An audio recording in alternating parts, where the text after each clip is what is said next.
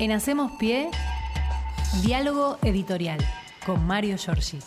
Muy buenos días, Mario. ¿Cómo, te va? ¿Cómo andan? ¿Todo bien? Muy bien. Es jueves 30 de junio, efectivamente. Gracias por ponerme al día con el calendario. Está confirmadísimo. Está muy eso. chequeado esto. Está ¿eh? chequeado. Sí, Bueno, sí, sí, muy chequeado. Efectivamente. Y si viene el segundo semestre, ¿cuál- eh, todavía estamos buscando, ¿no? ¿Se acuerdan? ¿Se acuerda? El segundo semestre, no, con el segundo semestre no paramos todo. Claro, Este ahí este, me- mejoraba la vida de Claro, todos los argentinos, Sí, qué sé claro. yo. Nunca dijeron cuál era, así que. No, es cierto. Por ahí tenemos suerte, cierto. es este que viene. Bueno, ¿no era la lluvia de, de dólares que venían de inversiones? También, la lluvia de inversiones también. Claro. Una- la verdad, este, fue una, una hecatombe de dólares, pero en contra, ¿no? Este, de deuda. Sí, de deuda. Bueno, eh, tenemos este, un día eh, de fin de mes eh, cargado de información. Quiero una primera porque eh, se me ocurrió mirar tarde el boletín oficial, pero aparece hoy para los sectores eh, con mayores dificultades económicas en la Argentina una devolución de hasta eh, el 69% para aquellos que paguen con tarjeta de débito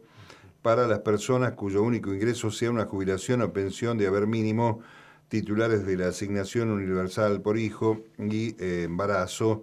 y allí se destaca mm, hasta dónde se pueden hacer las compras, hasta 2.028 pesos mensuales por beneficiario, con un valor máximo de 4.057 para los titulares de la UH eh, con dos o más hijos. Son números chiquitos, diríamos, pero cuando uno observa en comparación con los aportes que tienen esos beneficiarios, se transforman en números importantes. ¿no? Pensemos que sobre los gastos de la tarjeta de débito nos hicieran a los que tenemos un empleo en blanco registrado un 69% de evolución no es poca cosa, Claro. es un número importante. Totalmente. Bueno, es un dato que aparece hoy en el boletín oficial que recién estaba eh, chusmeando un poquito como uno hace cada mañana. Vamos a los temas más gruesos, ¿no? La repercusión del viaje que se producía cuando estábamos ayer mm, con nuestro diálogo del presidente Avera Milagro Sala, la situación eh, que agrava las declaraciones de este verdadero emperador Morales, un impresentable como pocas veces se ha visto al frente de un poder ejecutivo. Hay que repasar eh, un poco la historia de la justicia jujeña. Recordemos que Gerardo Morales, con la ayuda de un par de diputados, consiguió modificar la conformación del Tribunal Superior de Justicia de Salta. Bueno, dos de esos diputados hoy son jueces de ese tribunal. Se votaron a sí mismo la ampliación, eh, empezando por allí. Una de las eh, que fue presidenta del Tribunal Superior está acusada de la apropiación, de haberse robado un niño que crió como propio, eh, es decir, un cuadro de este bochornoso por donde se lo mire Nefasto. a este hombre que fue viceministro de Desarrollo Social de la Alianza de De la Rúa, que le descontó el 13% de los jubilados y que está anotado en la lista de presidenciables posibles de Juntos por el Cambio por el lado del radicalismo que este, ofrece obviamente su candidatura eh, como transparente y este, obviamente honesta y en realidad es este, un criminal. Porque estar deteniendo a una persona durante casi siete años con una prisión preventiva con este, sentencias que no están dictadas y que se- si se dictaran las sentencias, si fuera culpable Milagro Sala, ya habría cumplido más de los meses de prisión que le corresponderían por las causas por las cuales se supone está siendo juzgada. Eh, realmente es de una gran irregularidad, volvió a tener que explicar el presidente de la Nación que no puede aplicar el indulto porque se trata de la justicia provincial. Provincial, claro. Y además este, no hay un delito federal cometido, no se lo puede demostrar ni siquiera en el orden provincial. Eh, lo dijo claramente ayer eh, charlando con el diputado Eduardo Valdés, recordaba la frase cuando Ernesto Sanz, que había armado, ¿se acuerdan? Este, era senador, había armado esta alianza con el macrismo, eh, dijo que la única que era injusta, era este, una detención injusta, arbitraria, pero necesaria para poder gobernar Jujuy. Dicho este, más claramente y sintetizado Claro, es imposible. totalmente, Eh, totalmente. Claro, por supuesto, este, sin la demanda de la calle, sin la necesidad de cubrir los, este, las este, eh, necesidades básicas de los sectores más vulnerados de Jujuy, así gobernaste como quisiste. Incluso pusiste a tu ministro de Trabajo actual como embajador embajador en Bolivia y ayudaste al contrabando eh, de este, municiones para acompañar el golpe de Estado con Mauricio Macri. Hoy están todos peleados entre ellos, eh, todos tienen sus candidatos, además tienen su versión de candidato a gobernador, cada una de las parejas que se van conformando en este minué insólito que tiene la derecha en la República Argentina, pero que ayer este, disparó, yo creo, un gesto muy importante del presidente, volver a visibilizar eh, hay un pedido incluso de la Comisión Interamericana de Derechos Humanos al Estado argentino para que eh, prevea eh, la protección de la situación este, de detención de Milagro Sala. Hay un comité que trabaja procurando su libertad y vamos a ver qué consecuencias tiene esto en el plano internacional. Hacia adentro mm. es la más feliz de todas, que estén todos alineados los enemigos del pueblo, este, destacando como un error eh, del presidente. Venía escuchando al venir a la radio la conferencia de prensa habitual de la portavoz ah. Gabriela Cerruti, y uno de los periodistas de Radio Mitre le preguntó este, en esta búsqueda de roña tan particular que tiene esta gente, por qué el presidente no fue a saludar a los familiares del camionero que había sido asesinado y sí fue a Jujuy a ver a Milagro Sala, ¿no? Para empantanar un poco las cosas qué cosa, ¿eh? Qué cosa increíble, qué cosa eh, increíble. Poniendo en un pie de igualdad, con muchísimo respeto digo esto, por la pérdida de una vida que además este, debieran revisar un poco sus propios libretos, los sectores de la derecha, porque este camionero fue asesinado por sus su gente, este, seguidores. Claro, exactamente. Esta es la realidad con mucho dolor hay que admitirlo. Bueno, lo cierto es que mm, este, creo que es un, es un dato, lo dijimos ayer, si no me equivoco, porque uno habla en tantos lugares, pero creo que lo dije. Alberto Fernández en eso tiene una coherencia, la misma que fue la que salvó la vida de Evo Morales. Exactamente. Aquella visita a Lula en la prisión cuando era candidato a presidente, poniendo incluso en riesgo sus votos aquí, ¿no? Este, por aquellos que son enemigos de Lula o lo que fuere y este, políticas como la de el discurso fuerte en la cumbre de los Estados Unidos. No es casual que hayan caído con este avión a revisar la cosa acá después de ese discurso, este, porque obviamente hay un tema geopolítico mundial, imperial, en el que la Argentina está siendo sujeto de atención. Primero porque tiene alimentos, segundo porque tiene agua y minerales con la posibilidad de producir energía. ¿no? Hay que estar también muy, eh, muy atentos, efectivamente, porque cualquier gobierno de un corte este, de derecha, de nuevo en la República Argentina, nos lleva al cadalso, eh, a cada La entrega total, exactamente. Bueno, eh, vamos a cambiar de tema. Eh, ayer decíamos que se suspendía, se hacía, no se hacía el acto de la CGT, al final se hace. Bien. Y va a estar el presidente cerrándolo, este, parece acomodarse un poco los este, patitos ahí de la CGT, que tiene alguna dificultad. este, tiene mucha dificultad la CGT, hay que decirlo, hay una situación interna. Eh, va a haber este, funcionarios, este, perdón, funcionarios, no, va a haber dirigentes sindicales en los dos actos, porque son miembros de la CGT, pero van a estar en la Ensenada con Cristina Fernández también, como lo van a hacer mañana con Alberto Fernández. La idea es recordar al fundador del movimiento, Juan Domingo Perón, que murió el primero de julio del año 1974 y los 48 años eh, que se cumplen, va a tener este acto central de la CGT y el acto, yo diría, más entrañablemente eh, político, porque como de aquí de Avellaneda, de Ensenada y de Berizo salió aquel pueblo reclamando la libertad del coronel Perón el 17 de octubre del 45, así que también allí hay un, hay un eje centralizado en aquellos lugares, este, porque la verdad que los frigoríficos estaban del lado del canal, del lado de Berizo, pero también este, laburantes de Ensenada convergían en ese tiempo y en esos momentos. ¿no? Este, eh, así que bueno, vamos a ver qué pasa en esos dos actos. El discurso de la, de la vicepresidenta y el discurso del presidente. El de la vicepresidenta, cada vez que habla ustedes saben que genera sacudones. Marca agenda. agenda. Sí, sí, sí, marca y está la lapicera andando, porque las importaciones, eh, porque la salida de Guzmán a Francia, ayer tuvo que desmentir que renuncia, pero queda en un manto de duda esa continuidad. también está la figura de Sergio Massa, que estuvo guardado ayer por una razón muy simple. El vicegobernador de Morales es un hombre cercano a Massa. Eh, formó parte, si no sigue siendo lo del Frente Renovador, y Massa tiene una mirada distinta respecto de mm, la situación de Milagro Sala, más cercana, lamentablemente, a lo que piensa la justicia jujeña, que es lo que pensamos todos los demás y el mundo, ¿no? Pero este, ya sabemos que Massa representa un sector del peronismo hacia la derecha.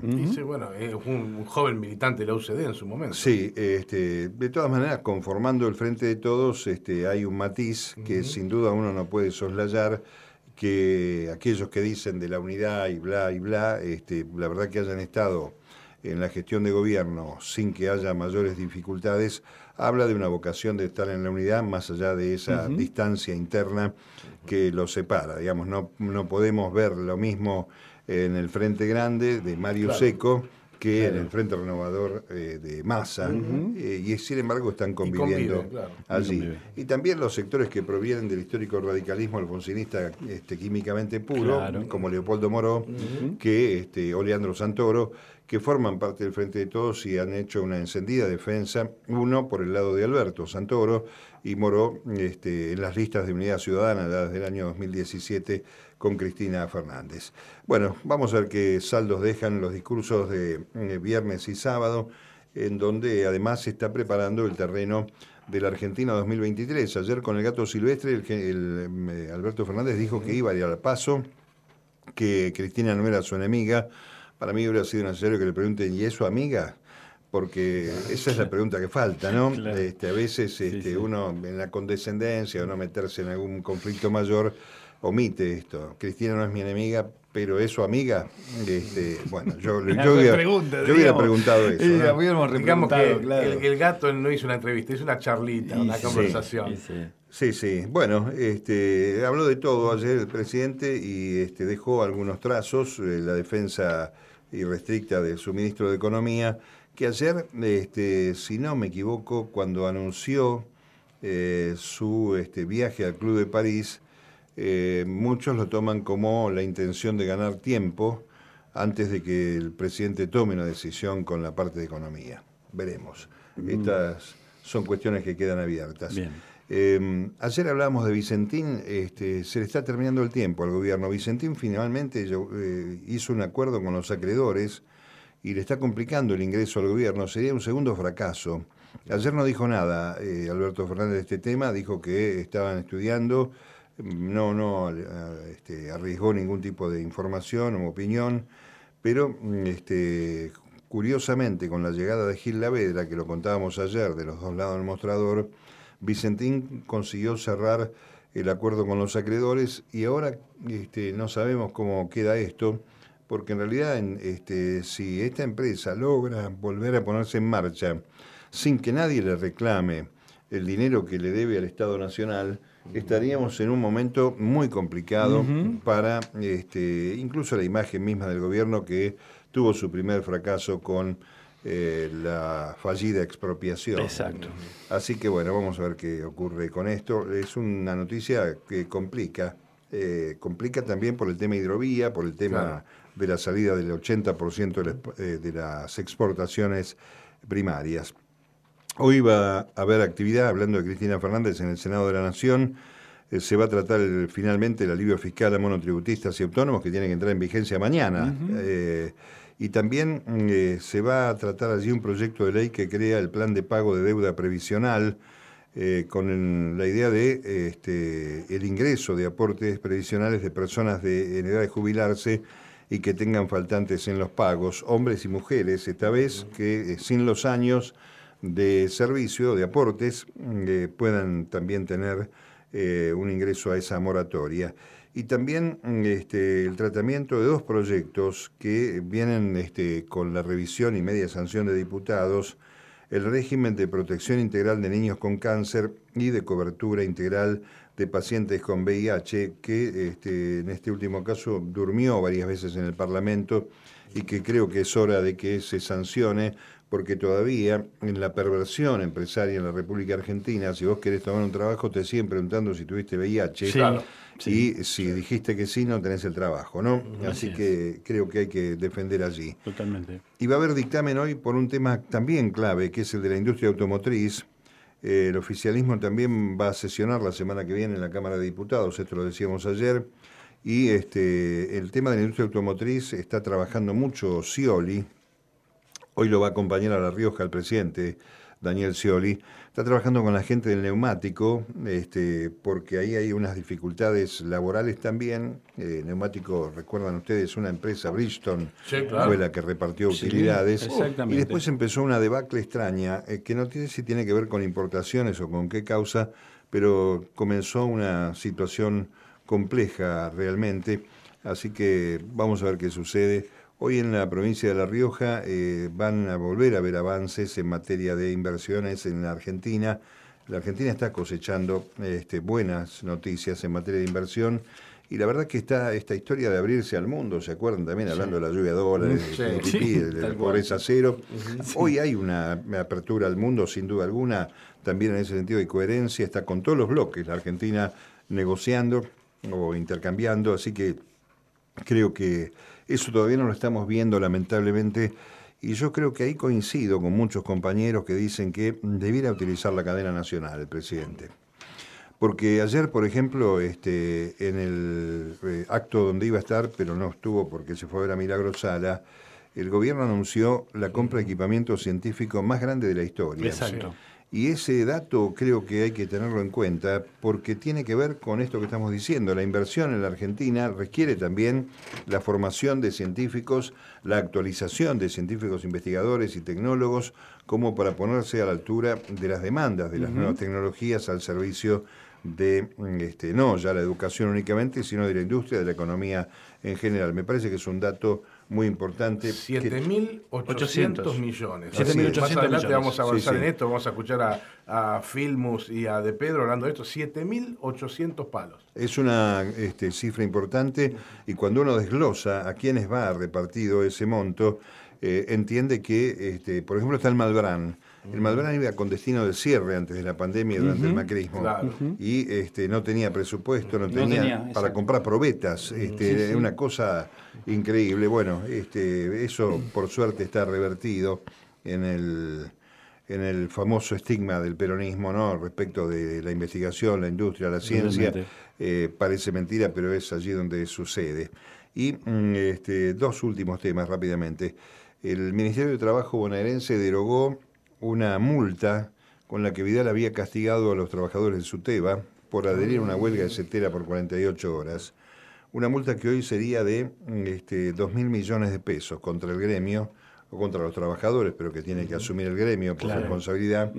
Eh, para tener presente, ¿no? Cada vez que habla la ex orgullosamente bonaerense de la educación y demás, la persecución que se hizo, de esto puede hablar muy bien Roberto Baradel, lo hemos citado varias veces aquí, eh, su padecimiento, eh, en esa mirada siniestra que tiene el macrismo en todas sus formas, llámense Vidal, Larreta, lo que fuere, con respecto a estos temas tan sensibles, ¿no? entre ellos la salud, la educación y ni hablar de la justicia. Y hablando de justicia, después de 50 años que se van a cumplir el 22 de agosto, eh, finalmente se sentó en un tribunal Roberto Bravo, que lo juzga en Estados Unidos, es el que mm, este, graciosamente dijo, descargué mi ametralladora en la base Almirante Sar, en aquella fraguada intento de fuga que fue un fusilamiento. Fusilamiento de Trelew, claro. Eh, y que mm, este, rápidamente, con las argucias de la Armada, este hombre fue eh, mandado como agregado militar a Estados Unidos para esconderlo y que en el día de ayer, tiene 80 años, Roberto Bravo, declaró este, 50 años de silencio ahí con relación a esto, 50 años que vamos a recordar, si no me equivoco, aquí en la radio de la universidad el mes que viene. Este hombre eh, mm, se fue del país pocos días antes de que asumiera el gobierno de Cámpora en el año 73 Estamos hablando de una precuela, si fuera cine, de la dictadura que vendría después, con este, los sobrevivientes que después fueron desaparecidos en la dictadura, en la base Almirante Sar, allí de la Armada. Eh, bueno, eh, está haciendo justicia eh, y vamos a ver si el escabe, porque el pedido de extradición no lo atendieron hace 40 años que vive en el estado de la Florida eh, y está declarando. La memoria que ahí viene, ¿no? Porque uno tiene que andar mirando eh, los sucesos del pasado para tratar de interpretar hacia dónde podemos encaminarnos y los riesgos que se corren en estos regresos, que ya no son regresos neoliberales, sino que son regresos criminales, en muchos casos en la historia dolorosa de la Argentina. Es todo lo que tengo para contar este jueves. Nada más ni nada menos. Muchísimas gracias, Mario. Gracias, Mario. Será hasta mañana. Gracias, hasta mañana. En Hacemos Pie, diálogo editorial con Mario Giorgi.